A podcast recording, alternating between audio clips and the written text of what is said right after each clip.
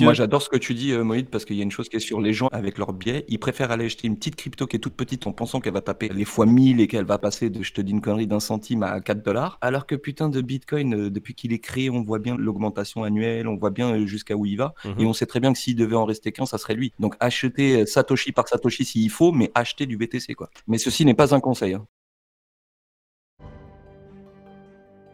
Il est 6h52, nous sommes le 10 juin. Bienvenue au Café du Coin, bienvenue à tout le monde, tous ceux qui nous écoutent en podcast, qui nous regardent en vidéo. Salut Pete, salut David, comment allez-vous? Salut Moïd, salut Peter. Salut l'équipe, Ah, bien et vous? Ouais, cool, cool, cool. C'est quoi, je vais découvrir les prix avec tout le monde. Oh là là, on a un tableau rouge.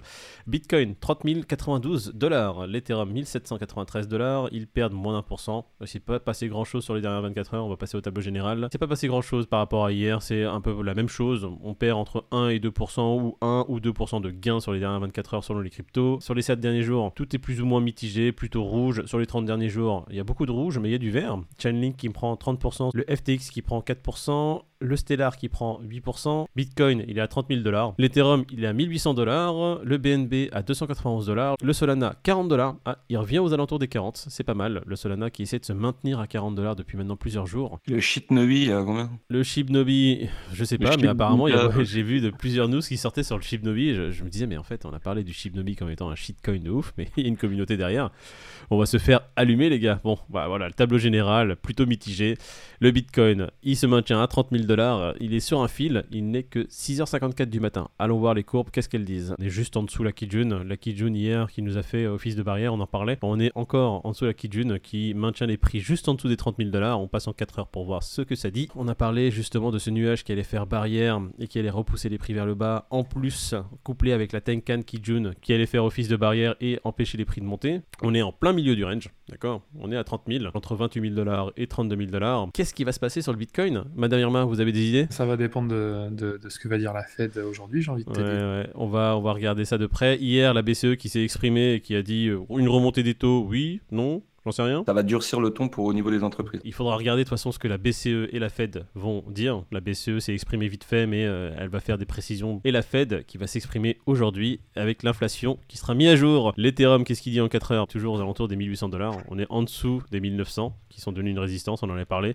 Là, pareil, l'Ethereum, c'est Tenkan Kijun. La Kijun qui a bien repoussé les prix, qui a bien fait barrage hier. L'Ethereum, pas folichon. Euh, moi, je serais pas en mode achat sur l'Ethereum actuellement. Si je dois acheter de l'Ethereum, j'attendrai qu'il retombe aux alentours des 1400. Ce serait un bon point d'entrée, mais là, l'Ethereum, euh, on pleine pampa. On passe au CAC, le CAC qui clôture à moins 1,40% hier, moins 90 points, et le Nasdaq qui clôture à moins 0,275%, il perd 332 points. C'est assez énorme. hein. Une belle bijou rouge sur le Nasdaq. Ça, c'est, euh, je pense, l'attente de l'allocution de la Fed ce vendredi. Je pense que les, marchés sont un peu euh, en mode, comme le Crypto Fearing Grid, extrême peur. Première news qui concernera Dukwon et Terra, la cour d'appel qui ne statue pas en faveur de Dukwon et qui euh, dit que la convocation de la SEC euh, qui a été faite en septembre 2021 était légale et il doit s'y rendre.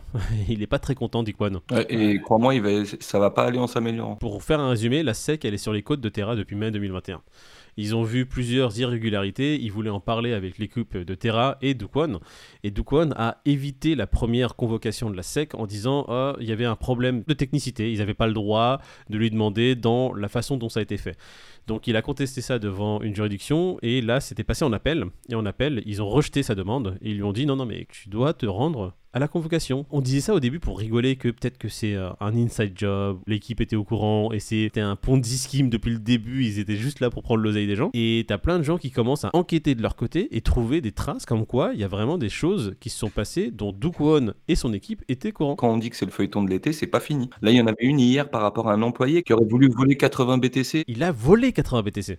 Alors, il les a volés, ils lui sont tombés dessus, en gros, de ce que j'ai compris. Si déjà, comme ça, un employé, là, on arrive à te dire qu'il a volé 80 BTC, mais, c'est la fête du slip, le truc, en fait. Là-dedans, c'était à qui prendrait le plus, quoi. Et je vous dis qu'on va en entendre parler pendant un bout. Daniel Shin a nié toute allégation de faute professionnelle ou de fraude liée au crash de Terra, d'accord? Bon, ça respire la sincérité quand il dit ça. Moi, j'ai envie de le croire et d'investir avec lui dans les trucs. Enfin, bref, ça pue, quoi. Et Luna 2.0, on voit bien que, bon. Allez, on passe à la news suivante. Alors, un hacker, White Hat, euh, qui, fait des bug bounty pour essayer de gagner des re- rewards, a touché une prime de 6 millions de dollars. Ouais, alors lui, il vient d'une plateforme apparemment, de ce que j'ai compris, c'est, euh, ça serait bien de donner le nom. Une plateforme Ah, qui voilà. s'appelle. Immunify. Donc là, en l'occurrence, le mec, il a trouvé une faille qui aurait pu, euh, je crois que c'est 200 millions. Alors, Bon, c'est bah, ils vont 200 filer six millions millions. ou 200 000 millions, j'avais pas trop compris. Ça paraît un chiffre assez gros, mais ça peut être Ouais, 200 000 on millions. n'est plus à un zéro près, frérot. Voilà. Donc, c'est beaucoup.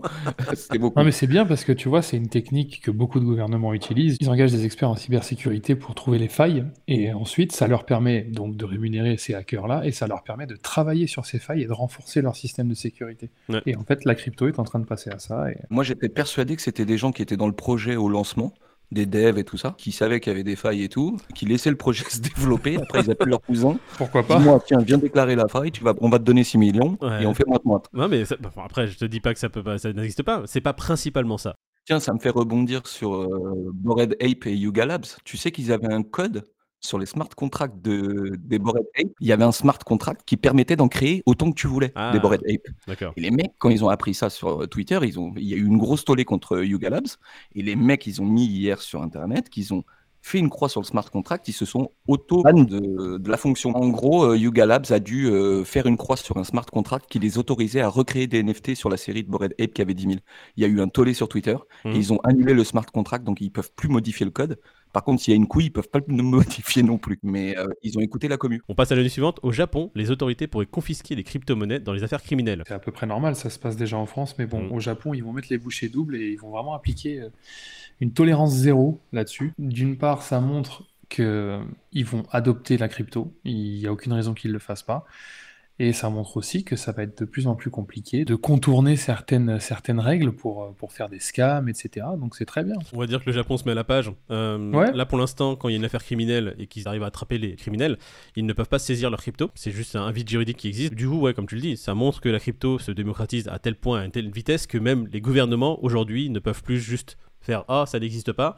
Ils sont obligés de regarder, de voir que ça existe et de légiférer dessus. Donc ouais, Japon qui se met à la page et qui va pouvoir maintenant arrêter les criminels et saisir leur crypto. Allez, news suivante. 75% des commerçants américains envisagent d'accepter les paiements en crypto-monnaie sous deux ans. Remettons les choses dans le contexte. Cette enquête a été faite en décembre 2021, donc c'était vraiment au max du max du max. Tout le monde s'intéressait à la crypto. Il faudrait refaire la même aujourd'hui pour voir si c'est vraiment 75%, mais de toute façon, c'est un chiffre assez représentatif de, de l'adoption de la crypto auprès du, auprès du grand public.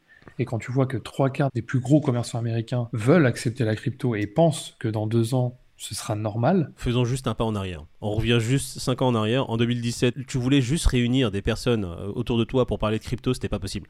grave. Aujourd'hui, tu vas dans la rue, tu peux trouver, allez, en 5 minutes, quelqu'un sur son smartphone qui aura une application, un DEX, un wallet décentralisé, il aura quelque chose.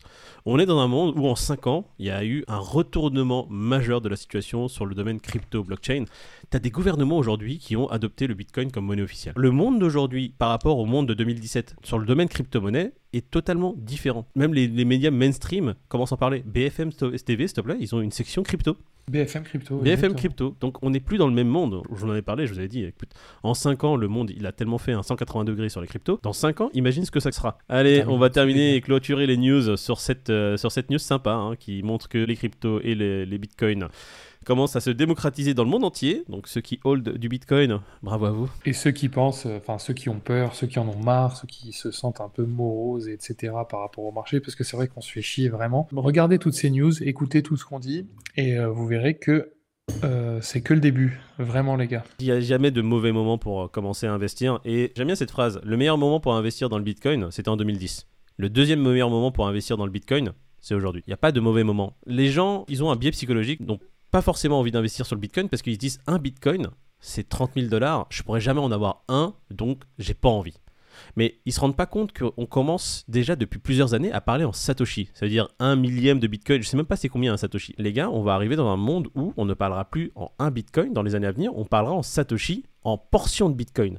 Et ne vous dites pas, oh j'investis pas parce qu'un Bitcoin c'est cher. Non, vous n'avez pas besoin d'acheter un Bitcoin, vous pouvez acheter 1% d'un Bitcoin. C'est déjà bien, c'est déjà mettre un Non, pied dedans. C'est les biais, t'as bien fait d'en parler, c'est des biais. euh, Biais psychologique. Petite, euh, justement, petite anecdote perso de, de- de nous trois.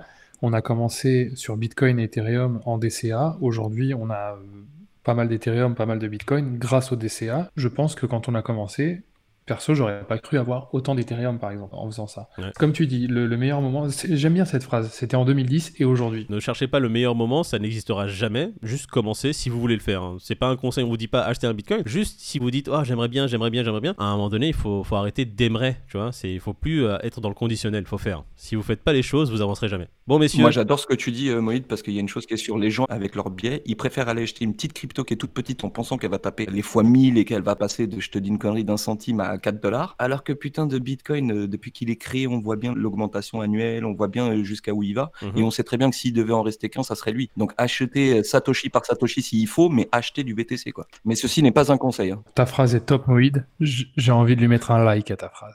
J'ai envie de lui mettre deux likes. J'ai envie de m'abonner à ta phrase. Si vous aussi ça vous fait plaisir, de... pff, vous vous savez ce qu'il vous reste à faire, hein. vous pouvez liker, vous pouvez vous abonner à la chaîne, vous pouvez activer la petite cloche. Je terminerai en disant, comme tu le dis euh, Pete, Bitcoin existe depuis 2010, des projets super intéressants en 2010, il y en avait déjà, il y a des gens qui ont investi dessus, ils ont disparu depuis.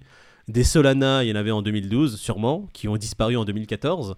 Bitcoin est toujours là. Des Ethereum, il y en a sûrement eu des balbutiements en 2013. En 2015, ils ont sûrement dis- disparu. En fait, des projets super intéressants en crypto, c'est des startups, il y en a eu des tonnes et des tonnes.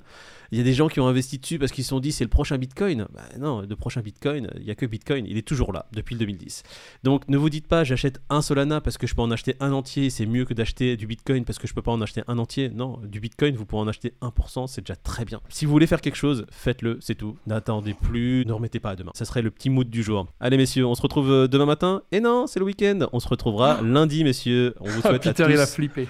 un bon week-end. Bon week-end, la team. On se retrouve bien. lundi, on fera une review hebdomadaire et on verra si vous voulez qu'on parle de quelque chose en particulier, n'hésitez pas à nous le dire en commentaire. On est là pour ça aussi, vous répondre. Bisous tout le monde. Bisous. J'ai à- failli dire bisous à tous. euh, Bisous, à tous. Ciao. Bisous. bonne journée, Allez, les mecs. Ciao.